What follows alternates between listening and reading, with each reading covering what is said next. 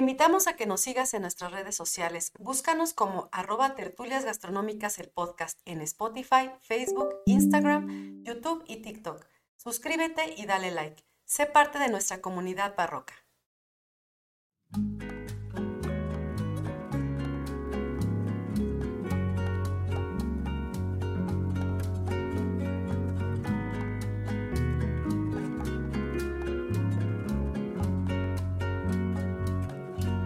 Hola a todos, bienvenidos a Tertulias Gastronómicas, un podcast donde platicamos de gastronomía, su entorno, significado, rituales, evolución y uno que otro chisme. Yo soy Viridiana Pantoja. Y yo soy Ingrid Millán. Y juntas nos echaremos una tertulia gastronómica. Hola amiga, ¿cómo estás? Bien y todo, bien contenta. Sí, te veo que estás súper contenta. Tú también. Sí, también, también. La verdad, hoy estamos de manteles largos. Tenemos una invitada el día de hoy. Y bueno, para los que nos están viendo en YouTube, ya están este, que tenemos una cara fresca aquí, nueva. de lujo la invitada que tenemos el día de hoy. Y bueno, antes de presentarla, nada más les recordamos que se suscriban a nuestras redes sociales. Recuerden que tenemos TikTok, Instagram, Facebook, YouTube, que tenemos nuestro Patreon, donde tenemos este, todo nuestro material adicional, que nos ranqueen, que nos pongan ahí las estrellitas en eh, las diferentes plataformas por donde está, eh, aparecen los podcasts. Y amiga, ¿vas a, a hacer alguna, este, ¿Alguna mención especial o ya le entramos directo? No, le entramos directo y pido. Excelente, pues no se hable más del cochino asunto y vamos a empezar. Bien, bueno, dentro de un cuaderno de la Secretaría de Educación Pública de los años 70, se comenzó a escribir un recetario en la Ciudad de México, en el año de 1975, por una mujer que en aquel entonces tenía 25 años, sigue estando muy joven a fin de recopilar recetas para poder preparar alimentos del diario, momentos especiales y reuniones. Y bueno, esa dueña de ese recetario la tenemos justamente el día de hoy y vamos justamente a estar platicando con ella y em, compartiendo con ustedes todos los hallazgos que hicimos a partir del estudio, ¿no? Ella nos, nos prestó su recetario amablemente, la estuvimos entrevistando y logramos eh, justamente sacar varios hallazgos de este estudio que les vamos a compartir porque es bien interesante, ¿no? Al final de cuentas es el estudio de la alimentación, de la cultura de la alimentación, pero el tema de hoy implica el siglo XX. Entonces les presento a la señora Lilia Núñez Alcántara. que justamente es la dueña y creadora de esa idea de plasmar en un cuaderno de aquel entonces de la SEP sus primeros pininos de recetas, ¿verdad? Entonces, eh, ella es mi mamá, se las presento a todos ustedes y por supuesto mucho de lo que, de lo que yo sé es gracias, a, gracias ella. a ella y gracias a mi abuela, a mi bisabuela y a mi tatarabuela, que finalmente, pues desde entonces trae muchas recetas que vienen justamente aquí plasmadas, que ya hablaremos en unos momentos más. Así es. ¿Cómo estás, señora Lilia? Bien, muy bien, gracias. No se ponga nerviosa. muy contenta Y es más, ¿por qué no le diste a tu mamá un este un escalito, amiga, para que se soltara? Para que se me la No, voy a agarrar otra No, no, así está bien, cafecito. Sí, está bien. Con eso no se, se acelera, pero poquito. Al rato todo así. Oiga, doña yo tengo una pregunta que es yo importantísima y con la que yo creo que, que podemos empezar, ¿no? Este, ¿por qué el cuaderno de la sed? y no, es, el primero que tenía ahí a la mano. Sí, ¿Verdad que sí? Sí. Es un cuaderno que tenía ahí y pues estaba limpio y yo tenía la idea de empezar a hacer pues recetario para estaba casada, recién casada y decía que voy a hacer, ¿no? Ajá. No es lo mismo que estés ayudando en la casa Ajá. con la mamá o con la abuela o así, a que tú ya digas, ay, pues tengo que anotar cómo va esto, cómo va la sopa o cosas que las aprendiste, pero no sabes todavía bien cómo se hacían, ¿no? Así. Es que sí me saltaba, por ejemplo, porque cuando estábamos haciendo el grabando, porque sacamos un, un pedacito para el tema de. Ya lo habíamos comentado, ¿no? Vamos a meterlo como intro, como resumen. Ah, ok. El resumen va, ejecutivo. Muy bien, el resumen ejecutivo. Para que se animen a ver ya después en la, la versión larga. Así es. Para el diplomado que estaba haciendo mi amiga, eh, yo le ayudé a grabarlo y entonces eh, ella hacía el comentario del, del, del, cuaderno de la SEP, ¿no? Y de repente uno pudiera pensar, cuaderno de la SEP, este, como que pudiera uno anclarlo a muchas ideas, ¿no? Sin embargo, yo sí pensaba, pues es que a lo mejor pudiera haber sido un escribe, un este, cualquier otra cosa, ¿no? Pues era lo primero que tenías a la mano, o sea, no importa de qué haya sido. Sí. Sin embargo, ¿cómo es que sobrevivió después de tantos años en tus manos y limpio? Porque de eso había pasado mucho tiempo para poderse usar. En la primaria, sí. Entonces, de la primaria llegar hasta que ya estaba prácticamente recién casada, pues es mucho tiempo. No, y eso habla de que eran buenos los cuadernos de la C. eran, de, eran, de, calidad los cuadernos de la C. Imagínate.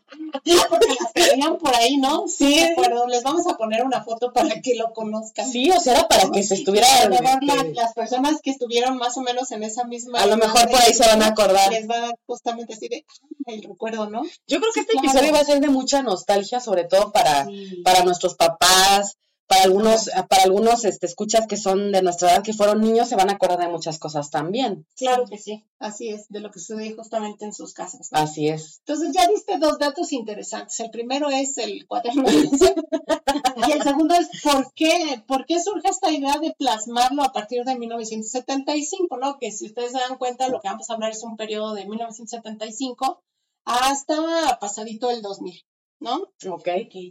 Ahora, eh, revisando su recetario, nos dimos cuenta que el recetario no es algo que se hizo y ahí quedó, sino consta como de varias partes, ¿no? Porque no nada más se quedó en ese primer cuaderno.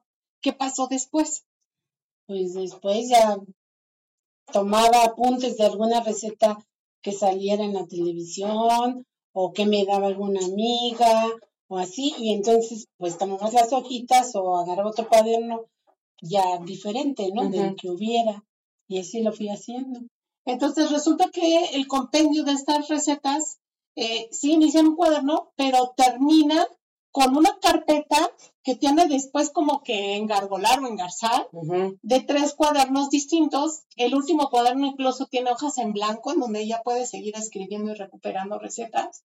Y lo más interesante, que es lo que hemos platicado con los, los dos recetarios que hemos hablado anteriores, ¿no? que hablamos del cocinero mexicano, y si no ha visto ese episodio, Póngale pausa, corra, vaya y véalo y después regrese. También del recetario de Sor Juana de en este caso no de Sor Juana, sino del convento de San Jerónimo, en donde hablamos que los recetarios, como decía también Vide aquí, a ver si lo recordaba, son fotografías, ¿no? Son como una radiografía para entender lo que sucedía en esos momentos, tanto exterior, en la parte exterior o ajena a ese recetario, pero también en la parte interior, lo que sucedía dentro de esa familia en donde estaba justamente eh, ocupándose ese recetario. Nos da muchas nociones que ahorita justamente les vamos a compartir algunas y que por supuesto no son las únicas, da para mucho más el, seguir el estudio, ¿no? Entonces, eh, en un primer momento, la señora Lilia nos comentaba que en, esta ilusión de hacer su recetario comienza a escribir muchas recetas y muchas incluso las rescata de su bisabuela, porque su mamá trabajaba. Así mi abuela. Entonces, la que realmente cocinaba era tu bisabuela, ¿no? ¿Y para cuántos cocinaba tu bisabuela? Ups, este, le presto los míos. Cuatro. Era como 15 personas. el cielo. 15 personas. Y por ejemplo, lo que ella hacía, ¿se podía recalentar a los siguientes días? ¿O era algo que se producía Todavía había los refrigeradores. La comida era hoy para, para hoy. Para hoy y lo que sobrara era cena. Ok. Era el típico de si no te comiste las lentejas, te las cenas. Y si no te las desayunas. Ya como estén, porque no había refri pero te las comes. Exactamente. Claro. Oye, pero y entonces, por ejemplo, hablando de este tipo de equipos, ¿en dónde cocinaba? ¿Cocinaba en una estufa? En una, en una ya tenía ella su estufa de gas, que le habían también regalado, pues, este, de Día de Madres, lo que se acostumbraba. Pues todavía, este, todavía me sí, para seguirle dando en la cocina. Este, pero ella guisaba en cazuelas de barro y en ollas de barro. Y la, por ejemplo, ella sí tenía la batería. La sabe Cook. Diga, perdón, Diana Cook, ya hice el comercial. Ella sí tenía obsidiana Cook. es una buena idea. Yo creo que vamos a por ahí hacer algún este con, con alguna esta empresa que haga, haga este, baterías de cocina y vamos a hacer la obsidiana Cook, claro que sí, marca tertulias gastronómicas. Mm, vas a ver. Ni las gomitas. Nada. Oye, pero mira, por ejemplo, eso que está diciendo ahorita de, de, de la estufa de, de gas, usted era de la Ciudad de México, o sea, vivía en la CDMX. Acá en provincia, mi abuela este, tenía eh, la cocina, no hombre, era de petróleo. La Ah, estufa de, de petróleo. Bueno, fíjate que mi abuelita, o sea, mi bisabuela, mi abuelita, este, ella vivía en una vecindad y la mayoría de los que vivían ahí tenían Estufa de petróleo. Sí, sí, de sí. dos quemadores con un tanquecito Sí, ajá. de, de, de petróleo. Sí, sí, sí. Sí, Sí, comida con Sí. petróleo, claro, pero. exacto. Y este, y a ella le habían regalado su estufa de Día de Madres, entonces imagínate. Era una innovación. Pues No, era la novedad de ella. Claro. Ahí en esa vecindad de que ella ya tenía la estufa. Y cuando se mudan a su a la casa nueva, se la llevan, la estufa. No, Se quedó ahí se quedó ahí porque le compraron otra, ah, la instalación. Ajá. Ok, pero le compran otra de gas llegando allá. Oye, pero algo también que comentabas es que existen recetas en donde ella todavía ocupaba el metate y el molcajete, porque Sí, a mí todavía me tocó verlos. Los moles, este, para empanizar eh, eh, el pan, lo dejaba enfriar, hacerse duro para El hacer el molino, ajá, para molerlo en el metate y este. Pues es que era la licuadora. Ajá. Todo lo hacías en el metate porque no había licuadora. Y había licuadora. era muy ¿tenía cara. licuadora? Ya le habían dado también una licuadora, Pero no la. pero la tenía en el ropero. Ese es típico de las abuelitas. No le gustaba. No, es yo también platicando con tías, este, abuelas y demás, ni, bueno, ni que tuviera yo 20 abuelas, ¿verdad? Pero como que se resistían mucho al cambio. Sí. Porque aparte, así no de, esos aparatos del demonio, yo no sé cómo funcionan, a ver, ven a picar aquí, porque, porque así es mi papá, luego mi mamá, es que no lo entiendo, a ver, ven a decir Es que no". en Chile no queda bien. Ajá, no se mueve igual. No se muele igual que en el metal. o no sabe igual. Sí, y no, y no querían cambiar, y ellas seguían, ¿eh? En su mismo proceso, igual con el mismo metate. Ahora Sí, es al revés. y mi bisabuela- la licuadora. No, no. Mi bisabuela, ella vivía en, en Villa del Carbón, Y el carbón. y entonces ella tenía fogón. Ok. Ella era de con ladrillos y, usaba las pencas de maguey secas o ramas secas. Y su comal de barro grande, y ahí era donde ella guisaba. Sí, pues también la, mi otra abuela, la mamá de mi papá, mm, cuando ella era más joven, ellos también tenían fogón en su casa. No es cierto, estoy hablando de la mamá de mi mamá, perdón. Ellos tenían fogón en su Sí. casa. Y entonces, Uy, pues, también. Y entonces ahí vas aprendiendo muchas cosas, porque ¿qué hacían las abuelitas? A veces nos tocaba ir cuando eran vacaciones, nos llevaban a Villa del Carbón y entonces mi abuelita, la de allá, la bisabuela, te decía, vente y le- a, a ver, híncate y así, así, Dale. ¿no? Era, en el suelo, Sí, era en el piso. porque ahí estaba el metate y ahí estaba el fogón, ¿no? Entonces aprendes a, y también cuando, que eran las salsas, pues en el molcajete. Y por ejemplo, así un fogón es súper complicado y yo creo que ahí, no sé si han hecho algún estudio, amiga, también, pero el, el control del fuego era bien importante, porque ahí no había perilla que para bájale y así. No. Todo era sácale la brasa, métele o ponle más este empújale. Y eso es un conocimiento que pues era en base a la experiencia, Sí, que ya porque no, era así como de que pues ponle tantos, este, nada, todo era de vista y de... Recuerden también, este, nuestros amigos en, en casa, que existían muchas técnicas que hoy están desgraciadamente en desuso, ¿no? Como incluso el utilizar la brasa. Claro, Habíamos hablado de esta doble cocción de alimentos en donde se ponía la brasa Arriba y encima abajo. y abajo. Pero también este el rescoldo, ¿no? El enterrar entre cenizas, sí, también es las algo papas, básico, ¿no? este, los camotes, el mismo elote, ¿no? Así es. Entonces, hay, hay ciertas que están empezando como a desaparecer y otras que también se están recuperando también, ¿no? Por esta corriente actual de recuperar la cocina mexicana.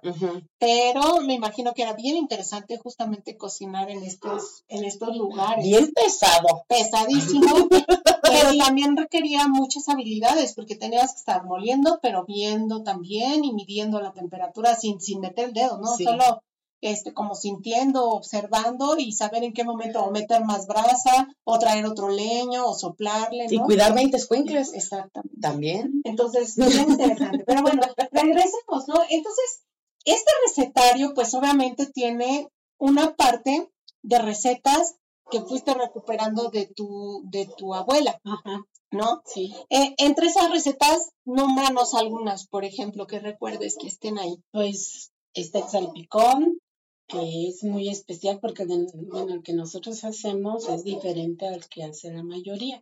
Sí. Este, pues está pues, El mole, el ¿no? mole, Habíamos visto que los chiles rellenos. los chiles rellenos, de- de capeados y todo eso. sí. de la tatarabuela. Ajá.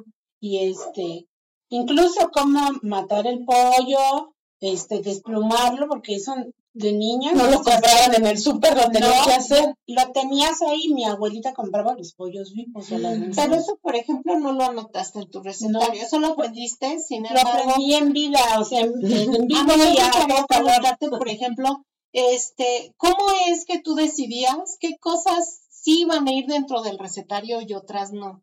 Platicabas en aquellas entrevistas, por ejemplo, que el chicharrón en salsa verde, que es algo que es un poquito más cotidiano y más fácil Ya de no hacer, notaba no porque ya estaba. me la sabía. Ok. Ya sabía cómo hacer eh, las sopas o el arroz. Hay cosas que no anotas porque ya las aprendiste desde antes, ¿no? O sea, con estar viendo y estar ayudando, pues vas aprendiendo mucho. Igual, hacer los chiles no los tengo anotados porque también ya sabía cómo tenías que asarlos, pelarlos, todo, sudarlos, todo. Y la, y la sal y la pimienta, o sea, el tipo de, de especias era también igual así a, a ojo de buen cubero. Era ojo de buen cubero y ya. Está tú- probando. tú te veías, no, tú veías cómo agarraban la sal Ajá. y yo aprendí eso. O sea, yo cuando sazono así, agarro mi sal y tanto, o sea, dos, así. Y ya, yo no pruebo la comida, Ok. pero este, así, ya ese es mi. y le queda bien rica, ¿eh? Quiero que sepan.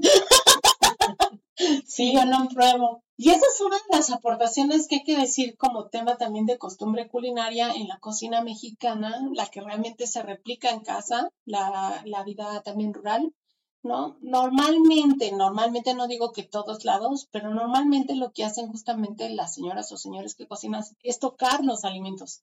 No ocupamos ni pinzas ni cucharitas, algunos sí, pero son los menos. Casi todo se tiene que palpar porque a partir de ahí justamente nosotros vemos qué cantidad o si está bien, ¿no? O mal un ingrediente como parte de estas características sensoriales que hay que observar y que no te las, tampoco te las enseñaron, ibas aprendiendo con el tiempo. Entonces, en este recetario es bien inte- interesante ir viendo cómo va evolucionando también tu vida, ¿no? Y cómo en un inicio como que intentas pulirte con ciertas recetas también que recuperas de la bisabuela, pero te pasa algo muy interesante que comentabas, ¿no? Tienes que recurrir a ella porque tú bien pudiste agarrar y plasmarlo y ya, pero tuviste que recurrir a ella porque las, la- obviamente la cantidad de ingredientes que ella utilizaba eran para 15 personas diario y tú cocinabas en inicio dos. para dos. ¿no? Entonces tenía que acercarse justamente a su bisabuela y eso fue una de las primeras intervenciones o esta, esta cuestión de adaptar un recetario a su vida personal a pesar de ser una receta compartida por generaciones un- un- una cuestión especial. Luego, también el, el empezar tú a adoptar ciertas eh, utensilios que tú sí ya empezaste a implementar en tu Sí. propia cocina, que a lo Claro. mejor ella no ocupaba. Sí, como la licuadora. licuadora, la batidora, o sea, cosas En un así. primer momento yo, por ejemplo, te pregunto, eh, cuando iniciaste ese recetario, ¿tenías metate, tenías molcajete Teníamos el cajete, metate no. y ocupabas el molcajete? sí lo ocupaba al principio, pero después, No, la cuando ya empiezas, que ya tienes tu primer hijo, ya dices, "Uy, no, aquí no voy a acabar, entonces ya empiezas a usar la licuadora. Cosas más que- prácticas, Exacto. lo que te ahorraran tiempo. Así es. Mi abuelita guisaba con manteca y yo ya no guisé con manteca. ¿Por qué? Porque a, a mi marido no le gustaba, o sea, Ah, ay, don Y también por eso fue el recetario para cosas que a Roberto no Le gustaban. a, dejarse de cocinar y otras empezaron a implementarse a partir de entender que los gustos, las preferencias, incluso por cuestiones de salud, cosas que tenían que irse modificando, ¿no? Pues es un ejercicio antropológico bien interesante porque te habla también de, de, de la vida en México en aquel entonces, en aquellos años, como para empezar, la mujer era la que mandaba en la cocina, ¿no? O sea, uno era, bueno, ustedes eran dueñas y señoras de la cocina y los hombres no se metían para nada ahí. Ni para lavar nuestra No, para nada, me queda clarísimo. Yo lo vi eh, también con, con, con mis papás y con mis abuelos.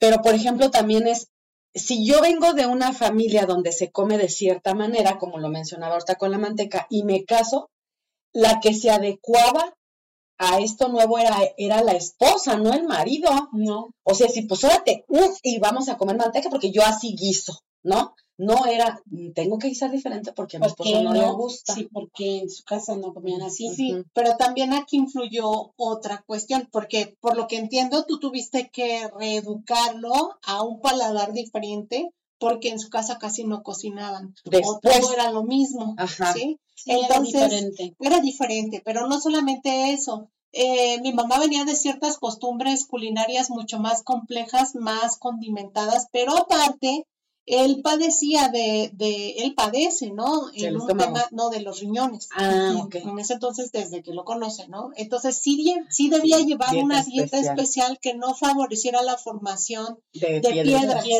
Y los doctores, hablemos de en esta cuestión también de las políticas públicas, de lo que se tenía hasta ese momento estudiado, ¿no? En ese momento lo que se decía es que el cerdo no debía de comerse para este tipo de cosas, ni las aguas minerales, ni mucha sal, Sí. ni muchos ingredientes con los que ella estaba acostumbrada justamente a cocinar o que veía a su abuela cocinar, Ajá. entre ellos la manteca. Ok. ¿no? Que era tan cotidiano.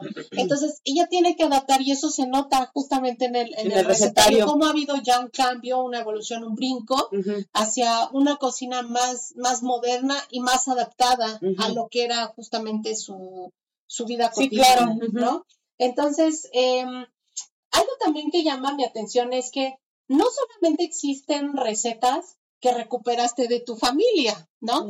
Existen recetas donde empezamos a notar que la batidora ya está adentro, que la licuadora está adentro, que hay un horno, que existe un utensilio especial, ¿no? Y entonces nuestras preguntas fueron haciéndose, bueno, ¿y ahí qué pasó? Incluso en esta primera parte del recetario es más tendiente eh, las recetas saladas que las dulces. Se nota luego, luego cuando hay un cambio y enseguida en la siguiente parte de- de- del recetario pasan más o menos, ella me empieza a decir como tres años, que es justamente cuando yo. Sí, tú y la las culpa. cosas cambian.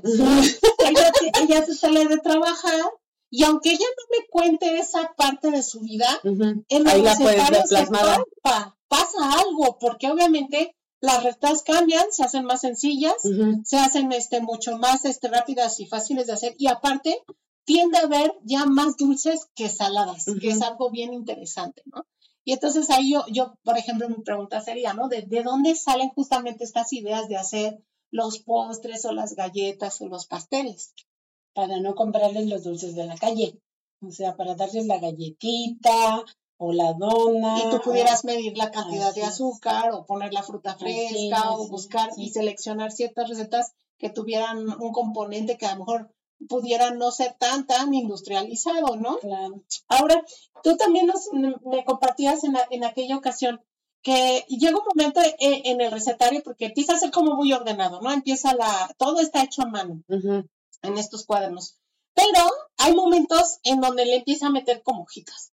Así como que no tiene nada que ver con el recetario y hay una hojita ahí metida, incluso Ajá. manchada de grasa y todo, ¿no? Así.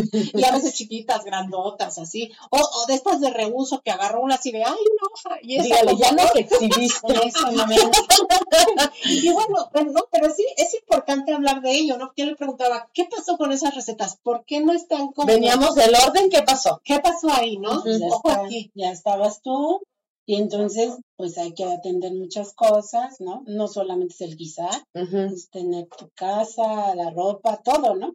Y este, a veces si veía o oía en el radio o veía en la televisión, empezaban los programas a dar alguna receta o algo así, y yo decía, pues voy a tomarla así, sí, Donde sí, haya, donde caiga. en la servilleta. Sí. ¿Ves? Dile a don Eliezer que no solamente los testamentos son las servilletas, también las recetas. Y bueno, ese es cuento de otra historia que un día contaremos. Pero, por ejemplo, es interesante también porque te empiezas a dar cuenta cómo a partir de este momento empiezan a meterse varias hojitas, ¿no? Y qué tipo de ingredientes técnicas se está viendo dentro de esos recetarios. Y ella nos menciona algo bien interesante. Una de las, de las fuentes de, de conocimiento, de transmisión de saberes culinarios, va a ser el radio y otra la tele, que va a ser algo muy como de moda en ese momento. ¿De qué años estamos hablando? Estamos hablando entre 1975 y 2000. No, no, no, pero específicamente. No, pues justo cuando la tele era el boom en México. Exactamente. Televisa. Así es. Bueno, sí, era, la, la única cadena, ¿no? Empezaba, bueno, no era Televisa, era... No, se llamaba... Televisión, este, no, no, no, se llamaba...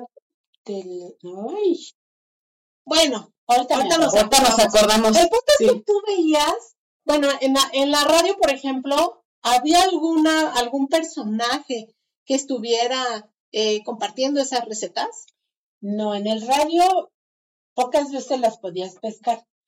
Más bien cuando yo ya mm, dejé de trabajar fue porque yo ya me faltaba poco para tenerte, pues.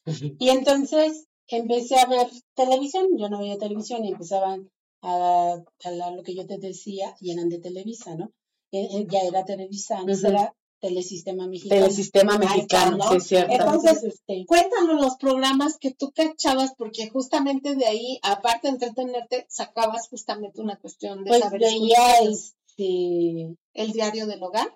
El diario de, no, eh, sí era el diario de la, mm, sí, el, el, diario del hogar, y ese pasaba en la tarde, como a las dos de la tarde, y salía con Daniel Pérez Arcaraz y Madaleno, y entonces ahí salía Chepina Peralta. Uh, Chepina. Y entonces ellos, me llamaban la atención porque ellos decían, la cochina de Chepina. El club del hogar. El club del hogar. La cochina de Chepina. Así le decía Magdalena cuando la presentaban.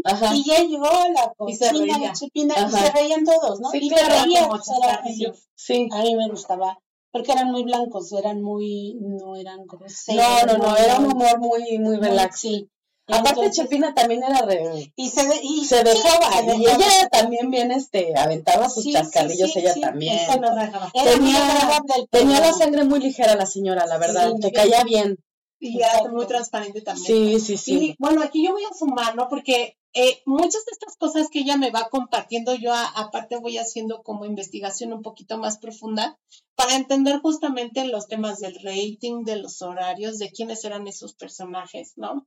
Y en, en, el Club del Hogar, sí, efectivamente salía Chepina Peralta, que va a ser un ícono en ese momento que va a ser la persona que va a mostrar hacia la nación y al mundo las tendencias que se estaban ocupando en estos quehaceres culinarios de México. Ella fue nuestra Julia Child. Ándale. Hagan de cuenta. Y, fíjate, ella, ella va a lograr señora con así, nada más que mexicana. Va a lograr mucho más fama que Josefina Velázquez de León, que fue su antecesora y que ya todavía estuvo más pesada en temas culinarios. si no me equivoco. Así es. Pero fue más, le pegó más Chepina, o sea, la conocía más gente. Por tema de rating y por los medios, pero realmente la que, la que también le puso digamos que le abrió, ella abrió la puerta la brecha fue Josefina Velázquez, que ella tiene más publicaciones. Un recetario. Tiene muchos, ¿no? Sí, pero te digo como que, le dieron más marketing a la otra. Lo que pasa es que aquí una de las cosas que van a empezarse a, suceder en este momento de la mitad de siglo hacia el final de siglo e incluso un, pedazo un poquito antes es que muchas marcas de electrodomésticos y muchos ingredientes que son industrializados ya van a buscar patrocinarlas para justamente que ellos, ellas demuestren cómo sí se puede cocinar con, con eso y sí son prácticos, ¿no? Entonces, de una manera de llegar mucho más fácil al público selecto, al especial, al mercado meta, que justamente les iba a comprar ese tipo de utensilios y esos ingredientes porque estaban viendo la facilidad con la que se cocinaba y la versatilidad que se, se podía justamente...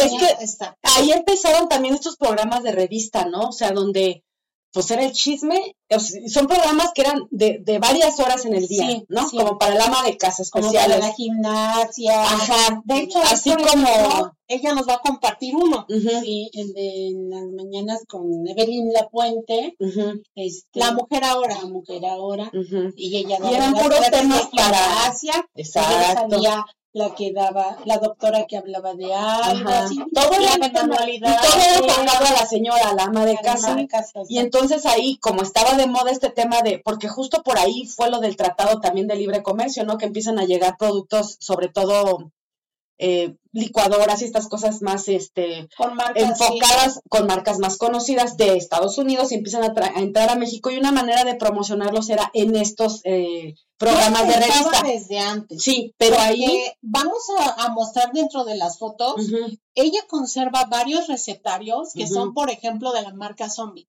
sí, ¿no? Ajá, sí, sí, Unas sí. licuadoras así de ¡uh! del año del caldo, igual que Osterizer. Posteriza, ¿no? Que ya, pero y esa sigue siendo marca líder en Claro. motores de licuadora. ¿no? Sobre todo. No digo que sea el único. No, Pero de las más Lo que hacían justamente estas marcas para poder promocionar su propio producto y venderlo mucho más fácil era hacer justamente recetarios y regalarlos junto con el producto. Y qué mejor que si una Josefina Velázquez de León o una Chepina Peralta se ponía en un medio a nivel nacional abierto en cadena, ¿no? Y, y te decía cómo usarlos de manera gratuita Claro. y qué hacer con ellos, pues era magnífico, No una magnífica Antes, idea. antes de eso, o todavía no recuerdo, había gente también que te los vendía de puerta en puerta, ¿no? Eh, a eso iba, las baterías de aluminio. Sí, te las vendían de No había todavía de acero inoxidable, No. nada, ¿no?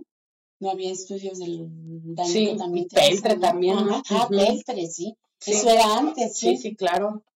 Oye, y también dentro de estos recetarios encontramos que este había unos recortes de unas revistas de teleguía. Ah, también sacaban alguna receta y pues decías, ay, voy a probarla. ¿Qué era teleguía? Era, ¿Es, no? ¿Todavía existe? Supongo no. que pero en versión digital, ¿no? Sí, En ese momento, ¿qué era teleguía? era, ¿cómo decirlo? Los horarios de los programas en la- y qué canales podían Pero era de televisión de paga, no de teleabierta. No, de televisión abierta. no había televisión de paga. ¿Todavía no? No. Ok. Y hagan de cuenta que eran publicaciones masivas que se vendían cada 15 días en los puestos de revista.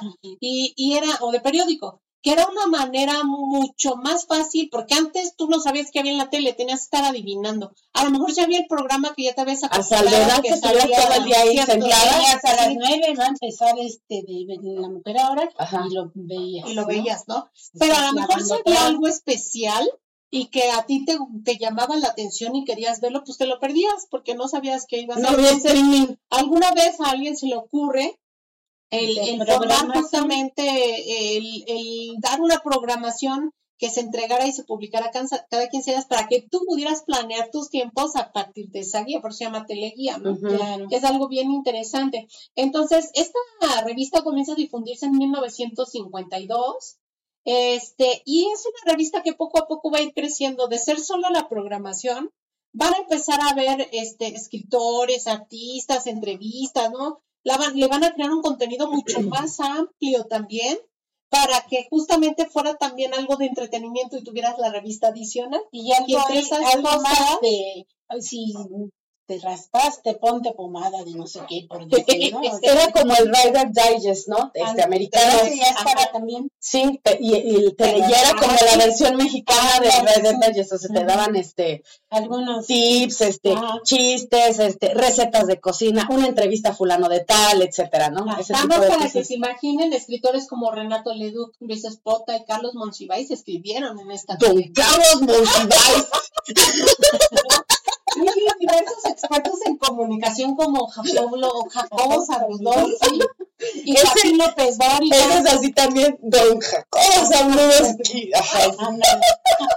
Ese, ese, por ejemplo, muchos se van a, bueno, si no lo ubican, pero muchos, él fue años este, el, el, el principal de ECO, ¿no? De las noticias. Eso ya fue posterior. Sí, 60 pero minutos, ya estaba, ¿no? ya ahí, Sí, sí, en. ECO ya se veía grande. Imagínate de cuántos años estamos hablando el señor, o sea, una Sí, eminencia en temas de, pues de sí, él- él comunicación. daba noticieros a las 10 de la noche. Ujú. Entonces, pues encontrar publicaciones de ellos dentro de estas revistas también era una manera de, de anclar, ¿no? De, de, que la compraras. Porque sí, porque eran personajes importantes sí, que salían en la tele. Chisme, ¿no? ibas a encontrar cosas diferentes. Uh -huh. Y dentro de esas cosas, justamente, encontrabas una sección de, de recetas. De recetas. Aquí vamos a hablar un poquito de eso, pero eh, a tu pregunta, esta revista dejó de publicarse en el 2007. Pues no tiene tanto, ¿eh? No, no tiene mucho. Y esto responde justamente a la cuestión digital, a la sí, época es digital, que ya no, cuando ya. ya muere todo este tipo de cosas en papel. Mucha ¿no? gente ya no compra el televisión, ya todo Y es empieza la televisión. De paga. De paga, exacto. Ajá, exactamente. Que está, fíjate, estaba platicando, ya no me acuerdo con quién, de que antes todavía de la televisión por cable era con las antenas parabólicas que llegaron y así. El que tenía antena parabólica que ya se- agua, la, la ponía así, la movía y hacía para allá, ajá, para que captar con el, al techo. ajá, era ya pudiente ¿eh? quien Sí, tuviera no, eso, no, porque era muy raro. Era como el fifí del porfiriato. Ándale. Sí, no, pero sí las parabólicas, ¿no? saliendo a caminar con su paragüitas, así como la Catrina. ¿Cómo seremos la cultura mexicana que hasta una cumbia le hicieron? La parabólica, la parabólica. Sí. Todos la conocimos y la bailamos en alguna boda, no se hagan. no la conoce, es que la- sí. Sí, sobre todo si es generación de actual, ¿no? Millennials. Centennials, generación cristal, Sí, escúchenla. sí, sí, sí. Entonces, bueno, esta, esta, algo que me llama mucho la atención, ¿no? Cuando empezamos a revisar también este recetario es esas recetas que venían del teleguía, del teleguía, porque obviamente viene sellado como teleguía, viene el logotipo en la parte de abajo, pero también trae un sellito en esas recetas. Y ese sellito era un logotipo del INED, que ya ¿Y revisando qué es el INED, amiga? el Instituto de Educación Nutricional. O sea, Es un peso muy fuerte, ¿no? porque te está asegurando un finalmente un organismo de nutrición que en ese momento tenía justamente como era el la política, ¿no? Se aseguraba de cierta manera que esa receta nutría. ¿no? Y que debías de tenerla. Entonces, ¿dónde conseguías en el teleguía? Y las arrancabas, ¿no? Porque están justo Las dentro cortaban, del, sí. dentro del recetario así, así pues, sin, sin pasar tampoco limpio, ¿no? Sí. Pero gracias a eso nos damos cuenta de, de dónde salió y qué era esa publicación y cuándo se publicó y quién escribía ahí, ¿no? Y qué onda, ¿no? Y lo del INED, por ejemplo, que se me hizo súper interesante. Entonces, seguramente esto obedecía a una política pública. Sí. Lo que decíamos en un inicio, a lo mejor el, el castigar la manteca y empezar a hacer que los aceites comenzaran Estaban justamente de moda y ya, ya, ¿no? claro, sí. En el tema nutricional, estas que vemos, anunciaban el aceite capullo. fíjate, Entonces también una marca específica, casada con la cuestión industrial también, ¿no? El Tratado de Libre Comercio que tú dices en algún momento, el, el uso de ciertos utensilios, ciertos equipos, y para ellos, obviamente, para estas tecnologías y este equipamiento necesitabas también ya ciertas instalaciones en tu casa para poderlas utilizar o cierto número de conexiones exacto. para poderlas usar. ¿no? Porque no todas eran manuales, No. muchas ya se conectaban a la electricidad. Entonces, fíjense cómo en esta publicación de Teleguía, aquí esta sección se titulaba Inés te guía. ¿sale? Y se publicaba la receta, estaba avalada con su logotipo y aparte aprovechaban para ponerle con letras un poquito más pequeñas, pero de distinto color para que la vieras. No siempre iban abajo o arriba, cambiaban como el formato y decía, por ejemplo, ya está a la venta su recetario de, y en este caso las que encontré fueron publicaciones de recetarios que sacó Nestlé en ese momento, de ciertas cosas, ¿no? La que vi, por ejemplo, decía, ya está a la venta su recetario Nestlé número 5, desde el entremesa hasta el postre, en los principales almacenes y tiendas de autoservicio. Entonces, también finalmente está ligada esta política, el- la cuestión de nutrición avalada por un organismo y la marca, ¿no? Sí, claro, ¿no? Que A pesar de que, de que por ejemplo, dicen que es este, que es, por ejemplo, la lechera que tiene muchísima azúcar y es súper saludable, ¿no? Y es el recetario de postre. ¿Ves? que es lo que encontrabas en los postres. Claro. Y las recetas son de hígado, Es de más- cebollados, ¿no? No, pero, o sea, pero venía, Pero ¿no? Y de hecho, de postre. en la misma lata, este, se empezó a usar, meter en la etiqueta, en la parte de atrás, una Una receta receta. para que usaras ya fuera la, la, ¿cómo le llaman a esta? La media La crema. crema. Porque, mira, La condensada. Ahí les va la otra. Tan importantes eran las marcas en esa época porque salían en la televisión. Se los digo porque nosotros en mi familia tuvimos muchos años una tienda de abarrotes. Y entonces la gente iba a pedir las cosas no por el nombre del, del producto, sino por la marca. Entonces, por ejemplo, decían, Sopa Campbell's. ese, ese es, pues no tanto la Campbell's, no, no se manejaba tanto, este, más bien era la crema de champiñones, ahí sí no manejaban tanto la marca porque era pronunciarla como en inglés. Acá sí. Pero, por ejemplo, sí era este, mm, eh, la media crema, no te decían quiero una media crema, te decían la marca. Sí. Y igual la lechera que es, La leche Nestlé. es condensada. leche, eh, leche condensada, quiero una lechera. Ajá, no te decían leche condensada. O por Porque ejemplo, la Carnation. Ah. La Carnation, ¿no? También la, carne, la carnation. Este, y luego te decían, el agua mineral, por ejemplo, te decían, quiero un Peñafiel o un Garci Crespo. Ajá. Pero no te decían agua mineral, era la marca. Sí. Quiero agua natural mineralizada gasificada. No, acá era, ahí, ahí les va una, ¿no? Este, llega una señora a pedirle a mi papá, ¿no? Me da un Tehuacán Garci Crespo. Mi papá. Pero ¿cuál de los dos? ¿Un Tehuacán? Porque Tehuacán es marca. O un Garci Crespo. No, pues quiero un Tehuacán Garci Crespo. Pero me está diciendo dos marcas. O sea, quiero un agua mineral. Eso es lo que quiere. Por eso quiero un Tehuacán Garci Crespo. Ok, está bien. y de ahí no la sacabas, ¿no? Porque para ella el Tehuacán era el agua mineral y la quería marca Garci Crespo. Pero Tehuacán era una También era marca. una Exactamente. Así es. Entonces, así nacieron, justamente. Entonces, fíjense qué interesante, ¿no? Les vamos a también poner las imágenes de estas este, publicaciones de Teleguía para que las conozcan, Sí. también las vean, ¿no? Em, también pasa otra cosa. Resulta que dentro de estas, de estas este, programas televisivos que veías, yo descubro dentro de su cuaderno y me empieza a enseñar unas que tenían logotipo de Televisa. Y tú, Y yo dije, ¿qué es esto? Ajá. ¿No? ¿Qué tomaste clases en televisión? ¿O ¿Cómo? ¿Ahí daban clases de cocina? Ajá. Y me dice, no, yo las pedí. ¿Cómo? ¿Y las te llegaban o cómo? ¿No? Ajá. Porque pues ahora es un mail. Sí, claro. Pero en ese entonces Y ya era ni te lo servicio contestan. postal.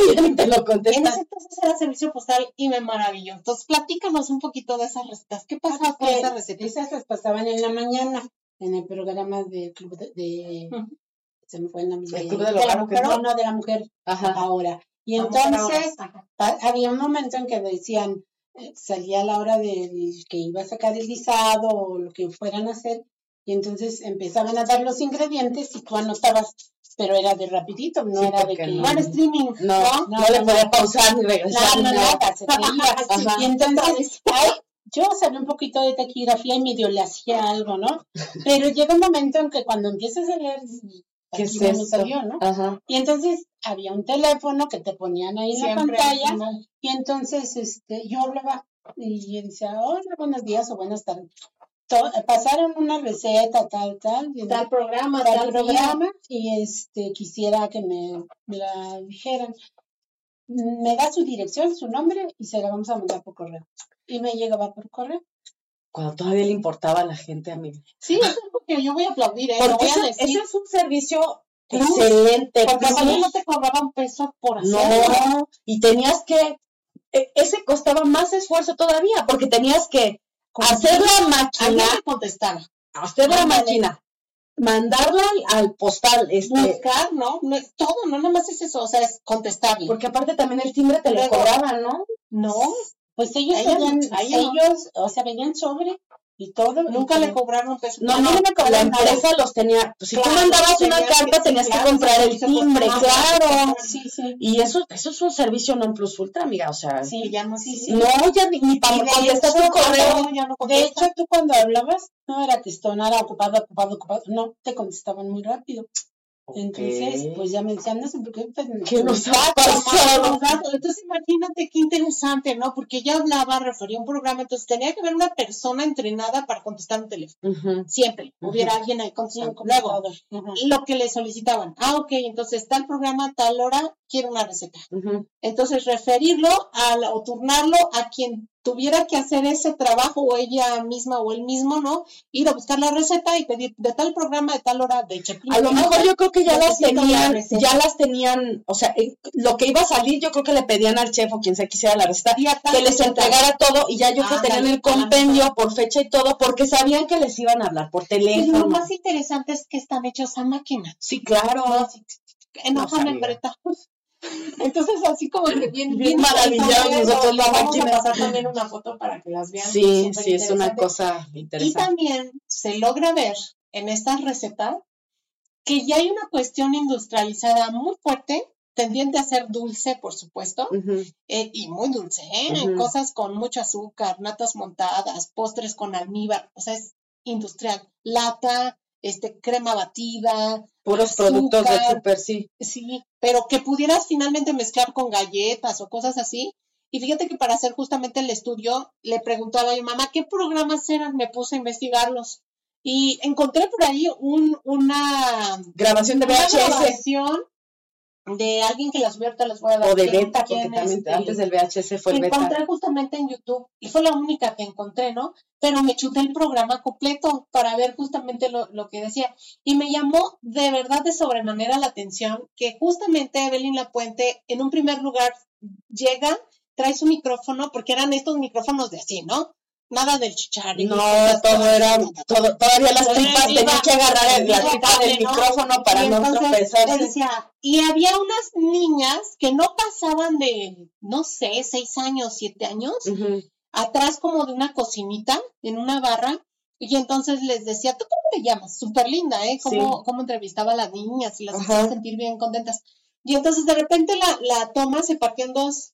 Por un lado veías a la mamá súper arreglada, así de los años Claro. ochentas, ¿no? Con, Con el sus- tubo, no, con con, el rubor, amiga. Con los aretes de este vuelo de, de esos de los de presión, ¿no? El clip. Ajá, del clip. Mi mamá Y tenía así muchos de esos. sastre, Ajá, vestido, ¿no? sí, con sí, Olana sí. Carvilla. El cabello así tipo ochentas, así sí, con la Pues la mitad de la pantalla que se veía con la mamá y la otra mitad se veía la niña que estaba presentando un platillo a Evelyn Lapuente y le decía, este se hacía así, así, y tenían menos de cinco minutos para decir, eran uno o dos minutos tenía que explicar. Ajá. Y había niñitas de tres años, cuatro años que apenas si podían y, y hablar y expresar, pero bien interesante. Y cuando todavía, o sea, el asistir a un lugar así, que era una cosa que se consideraba incluso como un honor o como un... No, lo podías presumir, o sea, salí en la tele. Chabelo, ¿no? Ándale, sí. Y entonces tú veías que las niñas así, pulcrísimas, bañadas, peinadas con los caireles, los brochecitos o los ¿Te listones. acuerdas, mamá? ¿Te acuerdas?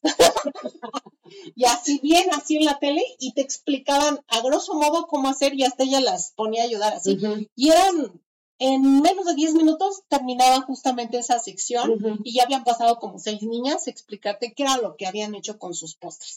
¿no? Y la mamá bien orgullosa en la otra toma viendo cómo su hija Sí. este, se volvía en un minuto famosa exponiendo una receta, ¿no? Sí. Pero justamente en esas recetas que tú alcanzas a ver, ves justamente el grado de industrialización, los equipos que se ocupan, que ya había refractarios también, que el topper que llevaban, en donde ya llevaban la comida como lista y la sacaban de ahí, ¿no? Entonces ves los Tupperware. Sí, Estaba de moda. entonces sigue. con eso Sí, te das cuenta de muchísimas cosas, muchas, cómo va evolucionando el tema de la cultura alimentaria. Sí. ¿No? Y entonces fue bien interesante justamente revisar. Luego también, este, dentro de ese recetario encontramos también productos industrializados, ¿no? Sí.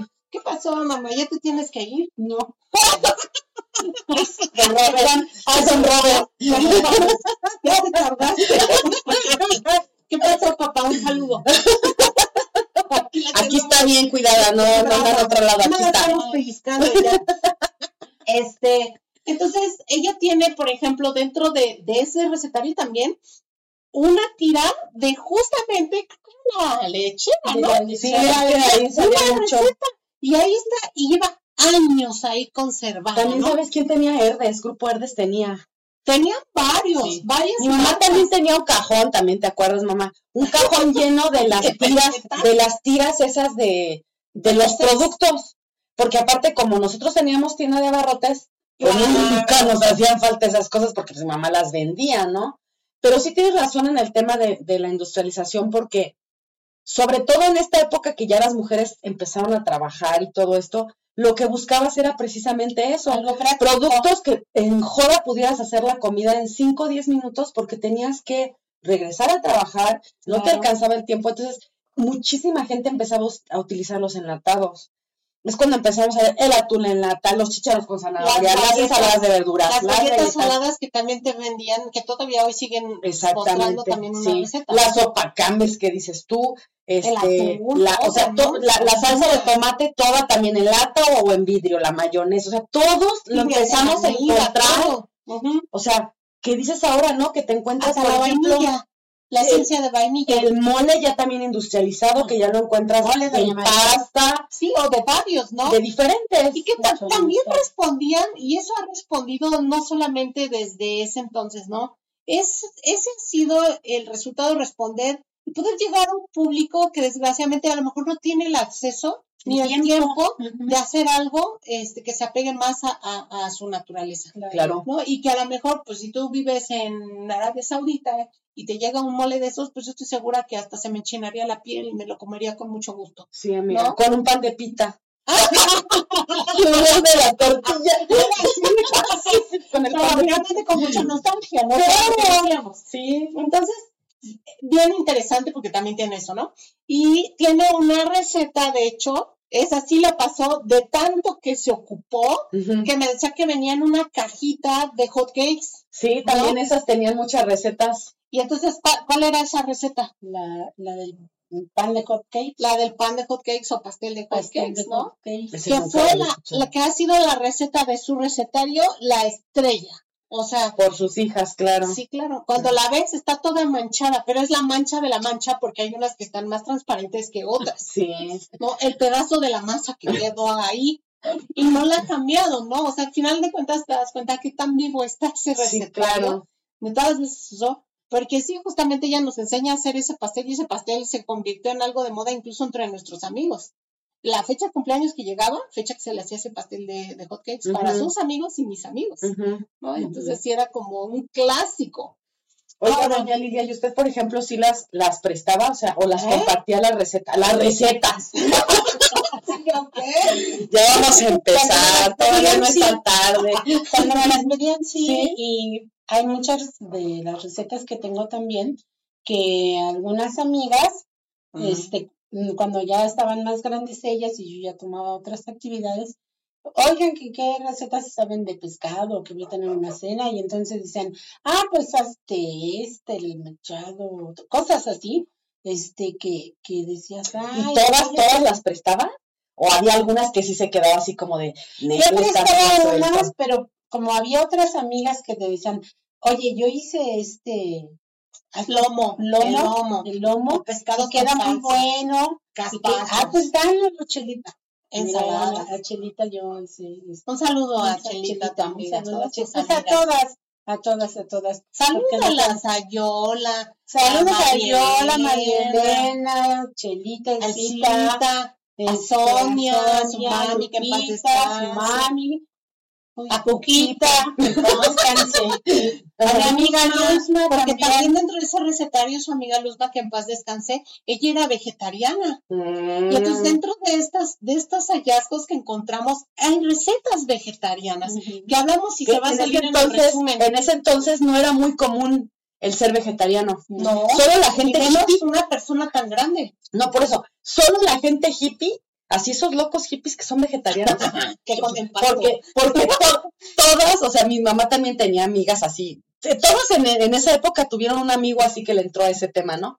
De, de, de, de, de los chakras y esas cosas, y que eran así, que comían pasto, decías, ¿no? Que de repente no comían nada de Que carne, lo fumaban o que eso es otra cosa. Este, o que hacían, por ejemplo, las, este, yo me acuerdo cuando mi mamá un día me llegó así a sentarnos a comer hamburguesas de soya, y yo, ¿qué, qué es esto? También lo intenté, pero no les gustó. No, Ah, no, por no, pero no de ¿no? eso Puedes encontrar las setas empanizadas. Por eso empezaban así con esas cosas a querernos engañar, a querernos engañar, sí. ¿no? Que son bien interesantes y cuando te pones también a investigar, yo decía en el, en el abstract van a encontrarlo, ¿no? Sara Bakeler Corona, que es una de las investigadoras más importantes referente a lo que son recetarios en México, especialmente estos que, bueno, desde la antigüedad hasta ahora, refiere justamente que esta tendencia vegetariana y los recetarios comienzan a entrar a principios del siglo XX. Sí, era cuando estaba empezó, empezó a ponerse de no moda.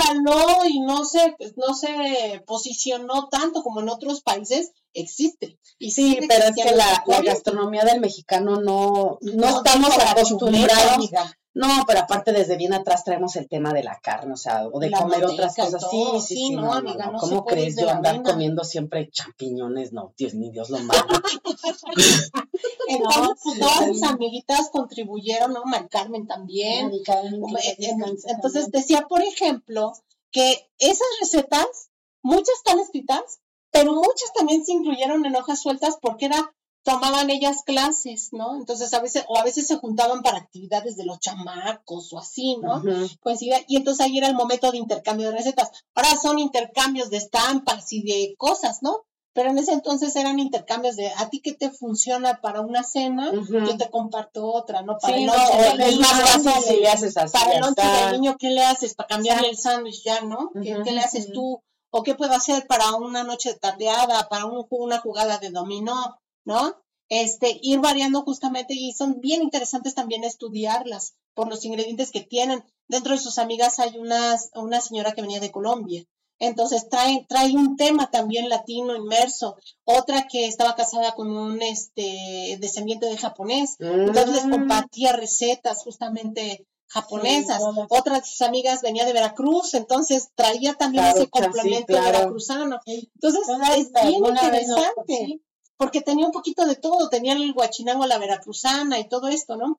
Este, y también, por ejemplo, nos platicas que había eh, otro tanto de recetas que incluso ellas mismas u otras personas habían estudiado de una escuela. Así es. ¿No? En estos momentos, escuelas como Ambrosía, como el CESA, ¿no? Ya tenían cursos incluso que daban al público y que no necesariamente tenías que, hacer una carrera técnica, no, no, no, para tomar. Eran cursos o talleres. Maricú también, Maricú también. De hecho, por ejemplo, el CECATI en México también los llegó a tener, hasta el CONALEP. Sí, no, Y, también institucionales, ¿no? Los que se ofertaban por medio del IMSS o por medio del Instituto de Nutrición, en donde justamente promovían que las mujeres llegaran para, para saber cocinar bien, a la usanza de la política pública que dictaba en ese momento y que se entendía que nutricionalmente estaba equilibrada, balanceada, ¿no?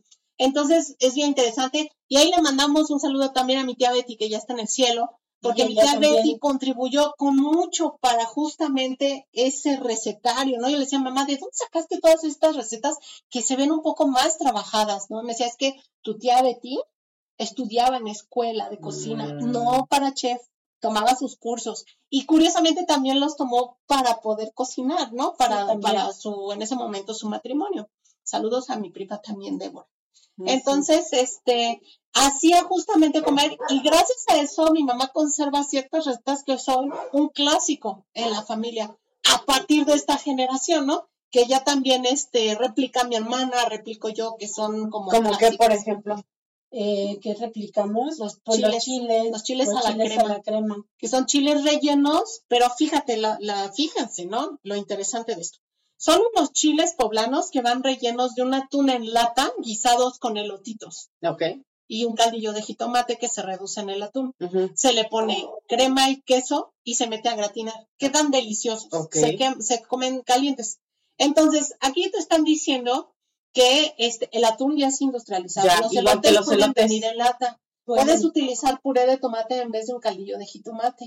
Y ese también ya viene Incluso hoy puedes encontrar los chiles ya congelados, desvenados y ya tatemados y sin piel. Sí. ¿Sí? Y ponerle la crema y el queso es también algo industrializado. Entonces está diciendo que a pesar de que sea una receta que incluso puedes dar en una cena buena de gala, sí es algo que se te va a minimizar en, complejidad de, utilización, pero va a quedar muy bien, te vas a lucir. Ok. ¿No? Entonces, bien interesante. Y luego también eh, tomaste tus cursos. otras recetas fueron rescatadas de cursos que tú tomaste en centros de capacitación, ¿no? En, en una segunda parte, cuando yo ya empecé a tomar clases de Ah, sí, cocina también y que nos íbamos a, a, a- ¿Tomar cursos de qué? de galletas, de de galletas. gelatinas eh, Esa es típica, la gelatina de artística. japoneses, de- tomamos el de las galletas cristalizadas, así que Ajá. parecen de vitral. Eh, ¿Qué otras tomamos? Tomamos varias, mamá. Sí, Algunas sí, veces llevaba a los chefs a las casas y juntábamos un grupo y nos poníamos ahí, eh, nos enseñaban a cocinar, ¿no? Por diferentes Así es. temáticas. Y pues no solamente eso era conmigo, tus mismas, tus mismas este, amigas, por ejemplo, Mari Carmen, ella sí tomaba en centro de capacitación de una escuela cara y, y luego le decía, vente Lilia, vamos a cocinar juntas, te voy a enseñar lo que me acaban de enseñar. Y Y yo luego le pasaba, pan, ¿no? ajá, el budín de pan, y yo luego le enseñaba, le enseñé los chiles. Y, Y así compartían. El cambalache. iba haciendo sí. cada vez el recetario. Yo hago esta gelatina o este flan, a ver, dámelo. Y ella me decía, mira, sí, yo hice una gelatina así, y llevaba este, un refresco de, de toronja o de naranja, Ujú. cosas. Es que hay algunas recetas, por ejemplo, que a uno le costaron, o sea, que dices, a lo mejor la hacía mi abuela y me costó replicarla porque se murió y, o sea, me costó mucho trabajo y aparte es como la estrellita de mi persona, o sea, es algo que solo yo puedo hacer y que el sabor, esa ni, ni no la suelto. Pero no, fíjate, bueno, yo doy gracias a mi amiga me la vas a de que he No, tenido amiga. unas amigas muy te he enseñado tanto a cocinar, no sé. Te voy a decir como dice mi mamá, oye, ¿cómo se hace esto? Pues así nomás. Te voy a contestar, ¿eh? No Vas lo a voy a ver, mendiga. Así me O es como la, la película que vimos, la de la sal de la vida, cómo eran las, las primas o las hermanas, Sí, no, no. que no, o sea, sí te decían cómo, pero no te daban como todos los la tuya, no le daban, no le daban como que todos los tips, No. o sea, se lo daban general, Pues pero no le daban el, el, Que es el que te iba a dar lo, lo esencial y todo, Yo ¿no? realmente les agradezco a las amigas que he tenido. Siempre fueron muy transparentes. Sí, Fuimos todas muy transparentes. o sea, Pero yo creo que era por eso justamente esa acción de compartir, ¿no? Porque realmente se compartían tal cual. Y algo muy importante es entender que ese recetario era, eh, estaba calibrado, Ujú. es de a de veras, o sea, tú lo agarras y lo guisas como dice ahí y te va a sale, salir, sí, ¿no? Y no todas son sus recetas, ¿no? No. Se entiende que es un recetario, no todos nacemos sabiendo todo, de hecho no sab- sabemos nada, se va construyendo a partir de cosas que tú vas aprendiendo, pero diferentes fuentes de información que vas justamente capturando en el, Sí. en el, en el recorrer, ¿no? Ajá. Este, también algo que, que nos llama eh, la atención fue, por ejemplo, que fuiste la única a la que se le ocurrió hacer un recetario en tu familia. Yo le platicaba, ¿no? Le preguntaba a mi tía Lulu, también le mandamos un saludo a mi tía Lulu. Y mi tía Lulu me comentaba, no, ¿qué crees, hija? Yo no hice recetario escrito, yo todo lo tengo en la memoria. sí, Y cocino tengo- como tu mamá. Y Sí, sí, yo cocino muchas cosas de las que aprendí con mi abuelita que no necesito el recetario. por ejemplo, las dos cocinan que la tinga de res, la tinga de pollo, el salpicón. Y sí, de verdad son dos piezas iguales que ves. Tal vez cambien pequeñas cosas, pero Pues el lo, sabor que, lo le da el sazón de cada quien, ¿no? Sí. Es lo único que Pero cambia. tú los ves y no Están sabes iguales. cuál es cuál. O sea, son muy parecidos, ¿no? Y entonces ahí te das cuenta que justamente vienen de una misma línea. Pero yo le decía a mi tía, ¿y qué va a pasar el día que se mueran? ¿No? En tu caso. ¿a dónde se va ese aprendizaje? Pues Porque mis primos ya no, ya no cocinan, menos los nietos tan pequeños, ¿no? En el caso de mi mamá, algo que hay que rescatar es que ese recetario sí existe y que podemos Sí. justamente estudiarlo y replicarlo y seguirlo, seguirlo haciendo. Alimentando, lo puedes seguir alimentando. Claro, y algo que comentábamos también que es justamente cuando hay otro cambio, otro giro en este recetario, es que hay un momento en el que deja de escribir. ¿no? Y entonces yo le digo, ¿qué pasa aquí? Porque aquí ya no hay. Y me empieza así, pues porque aquí ya hay copias, Ajá. ¿no? Entonces aquí ya me daban la copia, así Sí. literal. Miren, les traigo esta copia de esta receta Sí. y ya nada más a veces apuntaban o ya venía con el ahí. Y pasa algo también más muy importante, ¿no? Que comienza ahora sí la publicación masiva de muchos recetarios. Así es. Entonces me dice, te los voy a presentar, ¿no? O te los voy a volver a, a enseñar para que los conozcas, porque a partir de ese momento en el que ella se hace de los recetarios, empieza a dejar de escribir. Pues es que sí. Y entonces empieza a agarrar los libros, y sí, los libros tú los ves y tienen miles de post-it, como yo les he enseñado aquí mis libros, ¿no? Claro, y están manchados de cuánta cosa te No, imaginas. eso sí, tuvo mucho cuidado, ha tenido mucho cuidado de no, por el uso, Ajá. están obviamente las hojas más separaditas. Sí. Yo sí Pero no tengo están ni manchados manchadas algunos, ni dobladas. porque los tenía, los, los ponía justo donde iba a ser la, o sea, Sí, yo y no falta que se me cae, que le llené, que, o sea, mil cosas, ¿no? Pero sí, yo sí fui más descuidadona con eso. Sí, no, en sus libros no, en el recetario sí.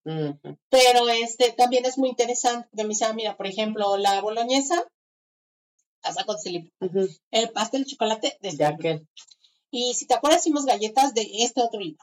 Y, y entonces me empieza a referir ya muchas fuentes y una de las que sí están aquí, de las cuales recuperó algunas, no todas, sino que tiene es, son las revistas, ¿no? La revista Kena, por ejemplo, Sí. que es una Cocina fácil también sacó muchas. Entonces, cuando había especiales y ahora el Ola, cuando es especiales, que también recuperaba de ahí los recetarios y sacaba de ahí solo algunas, no todas, ¿no? Entonces también es este bien interesante. Y como tema de hallazgos también es la estructura, porque hay que estudiar la estructura. A pesar de no tener un orden especial dentro del recetario y sí ir viendo esa evolución de su vida, de lo que sucedía en su vida, las recetas sí cumplen cierta estructura, ¿no? Todas tienen un título y solamente digo todas, casi todas, tal vez dos no tengan título y fue porque iba tan rápido escribiendo que se le olvidó ponerle un título. Pero entiendes de qué se trata, Sí. ¿no? Todas tienen una parte en donde indica unidad, cantidad y qué ingredientes. Y vienen así, en ordencito, nada de que lo ponga al revés o así. No, vienen sus columnas bien separadas, a pesar de estar a mano. Y enseguida el método de elaboración. Todo en manuscrito. ¿Y eso de dónde lo aprendió? Pues antes así era. Antes, o sea, era, bueno, para empezar yo no sé escribir como ustedes que se De molde. de molde. Yo era en manuscrito. Ay, yo no escribo como ustedes. Hay un está hecho con pluma fuente. Fíjate, nada Sí. más, ¿no? Todavía así con este, con la pluma de la paloma. Casi, casi. Sí, Este, no, pero me refiero a dónde, porque, por ejemplo, yo llegué a escribir recetas, pero pues yo era más desordenada. O sea, yo a lo mejor no tenía este tema de en tal columna, así, órale, así como va, ¿no? Por la rapidez, por todo, ¿no? Pero a lo mejor por eso le preguntaba por. Y eso tiene, responde más bien mucho como al tipo de personalidad Sí. de tu mamá. Ella es muy estructurada, Ajá, muy y ahí se nota el desmadre que es uno, ¿no? Entonces, claro, es que es evidente, ¿no? Sí, yo, o sea, yo es como, como dice mi papá, no, no toques, aquí en mi desorden, yo tengo orden, Ah, sí. ¿no? Así yete. también, Sí. así es. Sí, a veces yo decía, tomaba lo más importante, anotaba en un papelito cuánto tiempo. X, ¿no? Lo- el horno en cuántos grados y, cuán- y ya. Y después empezaba yo, cha, cha, cha, bien. Sí, porque don Eliezer, yo ya sé que, que el testamento está en una servilleta que lo que hay que buscar es una servilleta. Ay, entonces sí es cierto eso que dice mi amiga. Saludos, pa. Sí, sí, sí, sí. Entonces sí, efectivamente, esta cuestión de cómo está estructurado obedece a cómo es la personalidad de esa persona que está escribiendo y cómo aprendió, ¿no? Sí, pues es que es tema de educación, de verdad que sí lo es. Y de, de, de, de que, porque hay personas que sin ese orden no funcionan. ¿no? Y hay personas que con ese orden tampoco funcionan. Eso Así ya depende de cada Y quien. creo que yo soy muy ordenada porque estoy en, en todo. O sea, yo te tengo recetas, te tengo recetas médicas, o sea. No, me queda claro que si yo ocupo un recibo, usted lo saca, lo tiene ordenado en orden alfabético, y por fecha y no sé qué y tal y tal. Sí, así es de, de- pero está bien porque esa estructura es... A ella le funciona y le ha funcionado. No, y a ti también porque... No, amiga, yo también soy. No, no, te ha funcionado que ella sea ordenada Ah, para sí. que tú salgas, de este, te saque de varias. sí, sí. Exacto. Exactamente, sí, amiga, porque tú pierdes hasta el boleto del estacionamiento. Oh, sí. Y el coche aparte también. ¿Dónde lo dejaste? Ya no me quemen.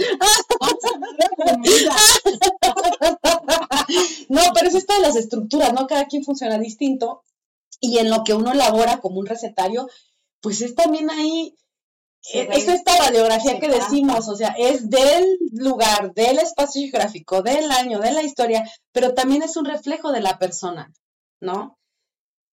Vimos este, el, el digo, es una historia de ficción, ¿no? Pero Tita, por ejemplo, en Cómo va para chocolate, su recetario, su libro de recetas, era la novela de su vida, de su existencia, de lo que le había pasado, este, de su historia de amor y cómo las recetas obedecían a esa historia de amor.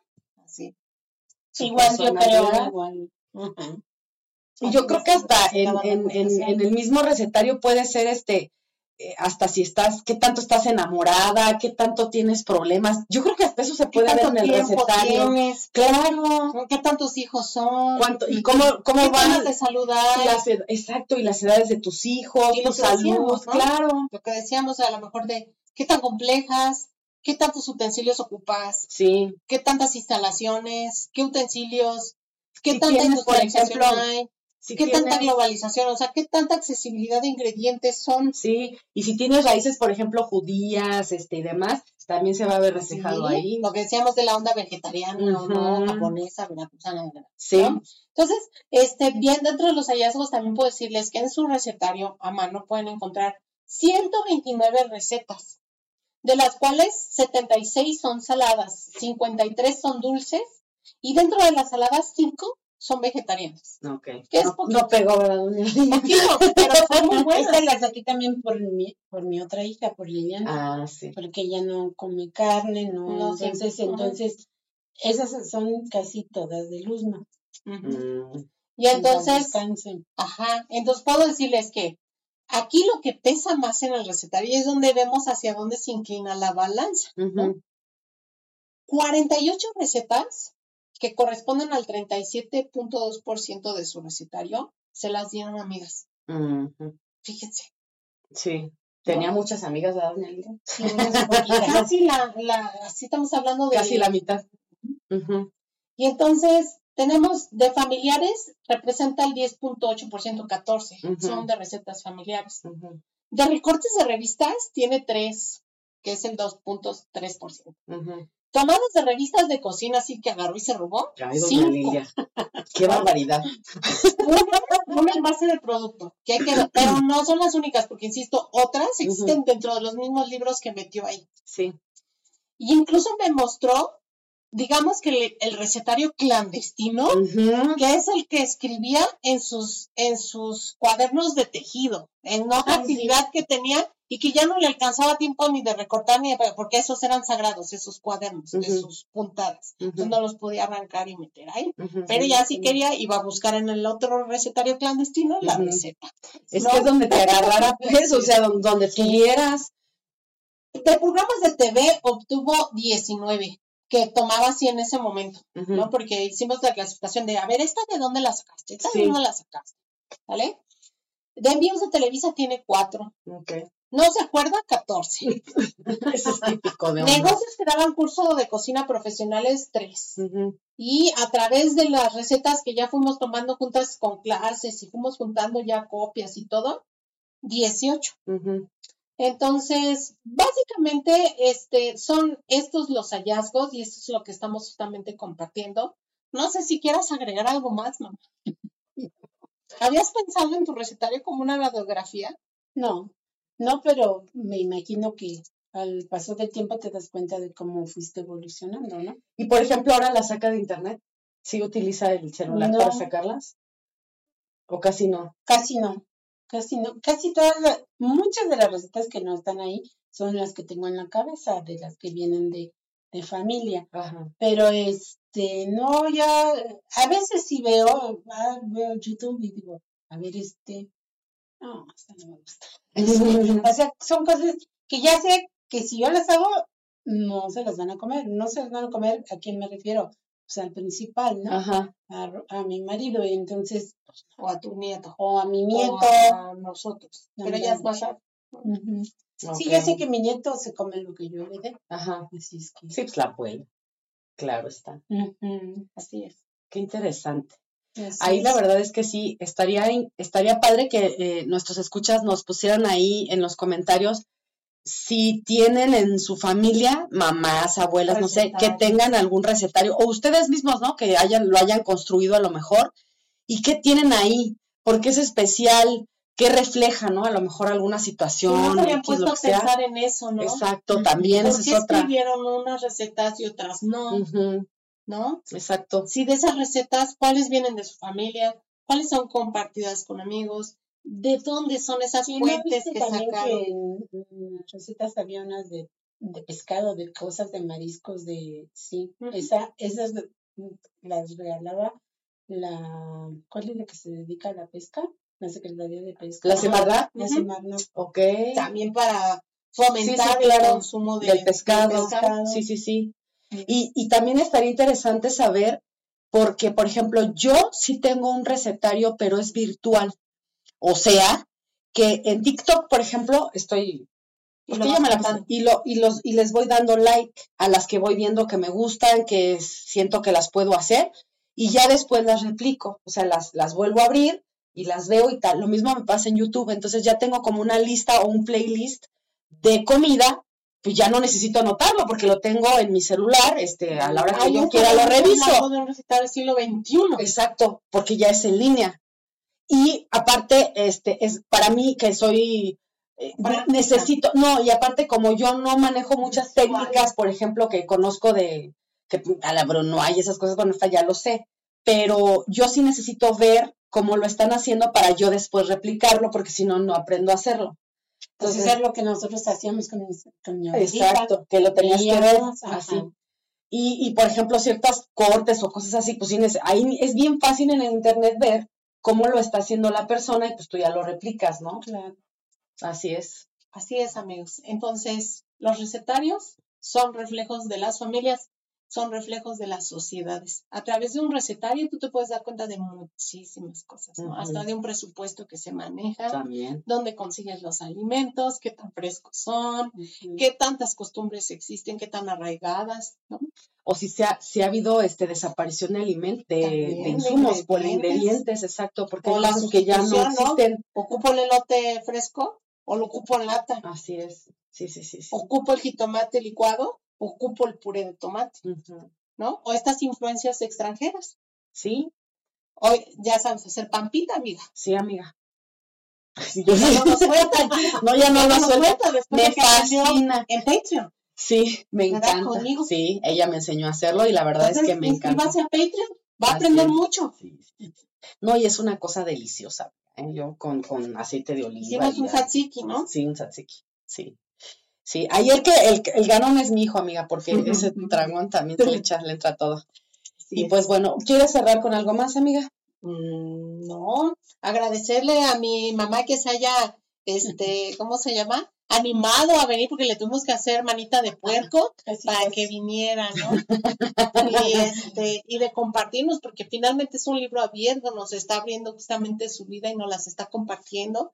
Pero este es uno de tantos ejemplos de tantos millones de personas que han dejado una memoria culinaria a través justamente de una De un de recetario. un- algo escrito, ¿no? Algo por escrito, que finalmente es un legado, que no debe olvidarse, que debe desempolvarse, que debe de heredarse y se ¿Ya lo metió en el testamento?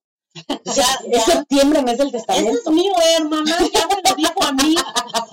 Todo México de testigo. Sí. ¿Qué septiembre, mes del testamento? Dice mi papá, yo ya tengo mi testamento, aquí está mi servilleta. Ya en Es chiste local, ya se los contaremos. Y Así bueno, es. pues muchísimas gracias por haber estado con nosotros otra semana más. Recuerden eh, ponernos like, suscribirse, ver nuestro Patreon y seguirnos pues en todas las tarugadas que andamos haciendo, que recuerden que es por ustedes, para ustedes y también para nosotros. y nos vemos la siguiente semana. Muchas gracias. Gracias a todos. Hasta luego.